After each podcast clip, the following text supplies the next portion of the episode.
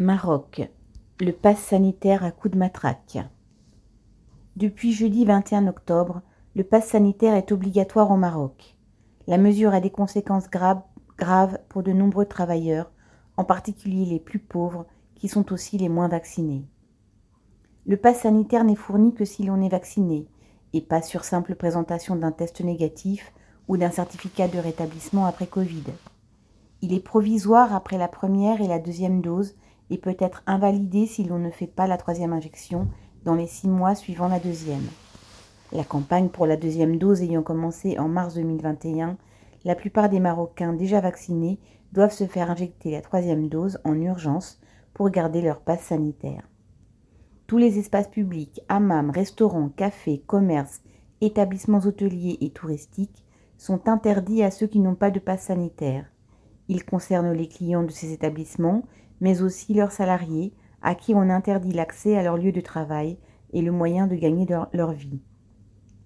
Cette mesure n'a été annoncée que trois jours avant son entrée en vigueur. L'entrée dans les administrations publiques est aussi soumise au pass sanitaire, de même que les déplacements entre préfectures et provinces du pays.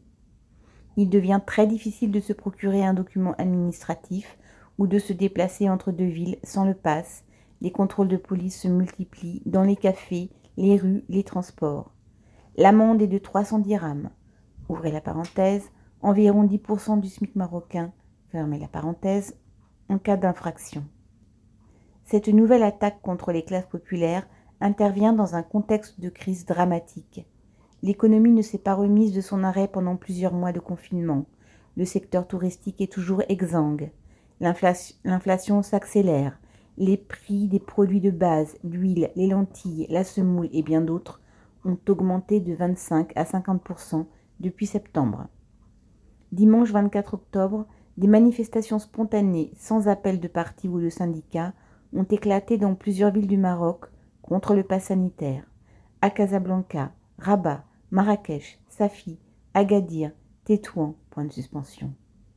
Les forces de répression n'ont eu qu'une réponse les coups de matraque et les arrestations.